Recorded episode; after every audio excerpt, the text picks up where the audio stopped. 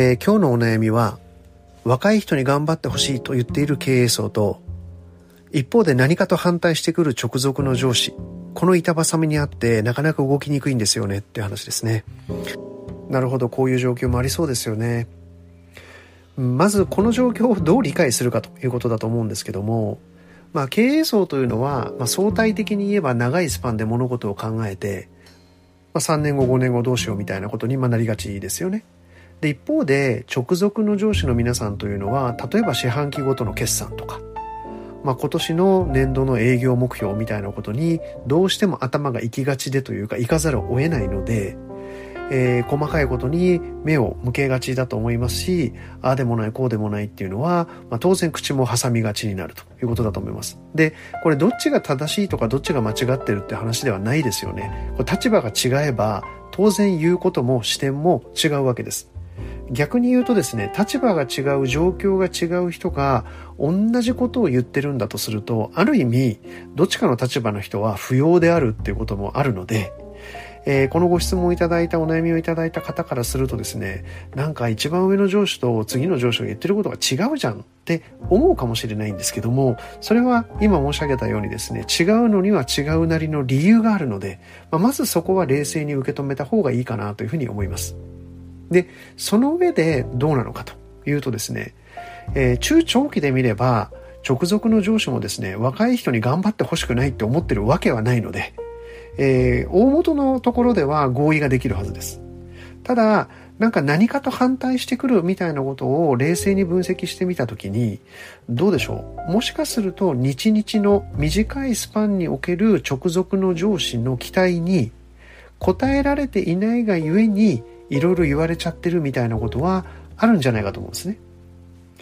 例えば本当にこう毎日毎日ややルーティンワーク的にやらなければいけない日々の業務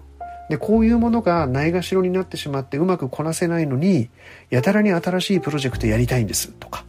やたらに新しいことに取り組みたいんですとだけ言われても、やっぱりその直属の上司の人はですね、普通にやってほしいこともできないのに、なんでそこに新しいこと任せられるんだろうって思っちゃうの、これ一般的だとは思いますね。で、もちろんそういうふうに考えるのが、あの、必ずしも合ってるとか間違ってるとかっていう議論ではないですが、少なくてもやはり直属の上司っていうのは、一番コミュニケーションの頻度も多いでしょうし、えー、物理的にもいろんな意味でも、まあ、距離も近い人でしょうから、その人からの信頼を得るっていうことがない限りにおいては、結局はその上、その上の人たちの期待にも結果としてはなかなか応えきれないというのが現実なのではないかなと思います。なので、えー、若手にどんどん頑張ってほしいと思っている意見も丸。でも、なんか日々のことに口を出したがってしまう上司も、まあ、ある意味丸。だとするならば、近いところにいる人に、まずは高い納得感を得てもらうということに、まず時間と努力を割いて、そして、あ、この人は日々のことは OK だよねっていう認識を周りにも作った上で、新しいことへチャレンジする、手を挙げる、実際に動き始めてみるみたいなことをやるのが、えー、私は物事をリアルに物事を進めていくためには必要な順番なのではないかなと、えー、そんな気はします。えー、気持ちはすごくよくわかりますが、日々自分が期待を受けていること、え例えば上から10個15個書き出した時に、本当にちゃんとやれてるかなみたいなことを今一度見返してみて、そして修正するべきところがあるならば修正してみて、そんなことをまず積み上げてみるというのも、えー、考えてみていただければというふうに思います。今日はこれで終わりにします。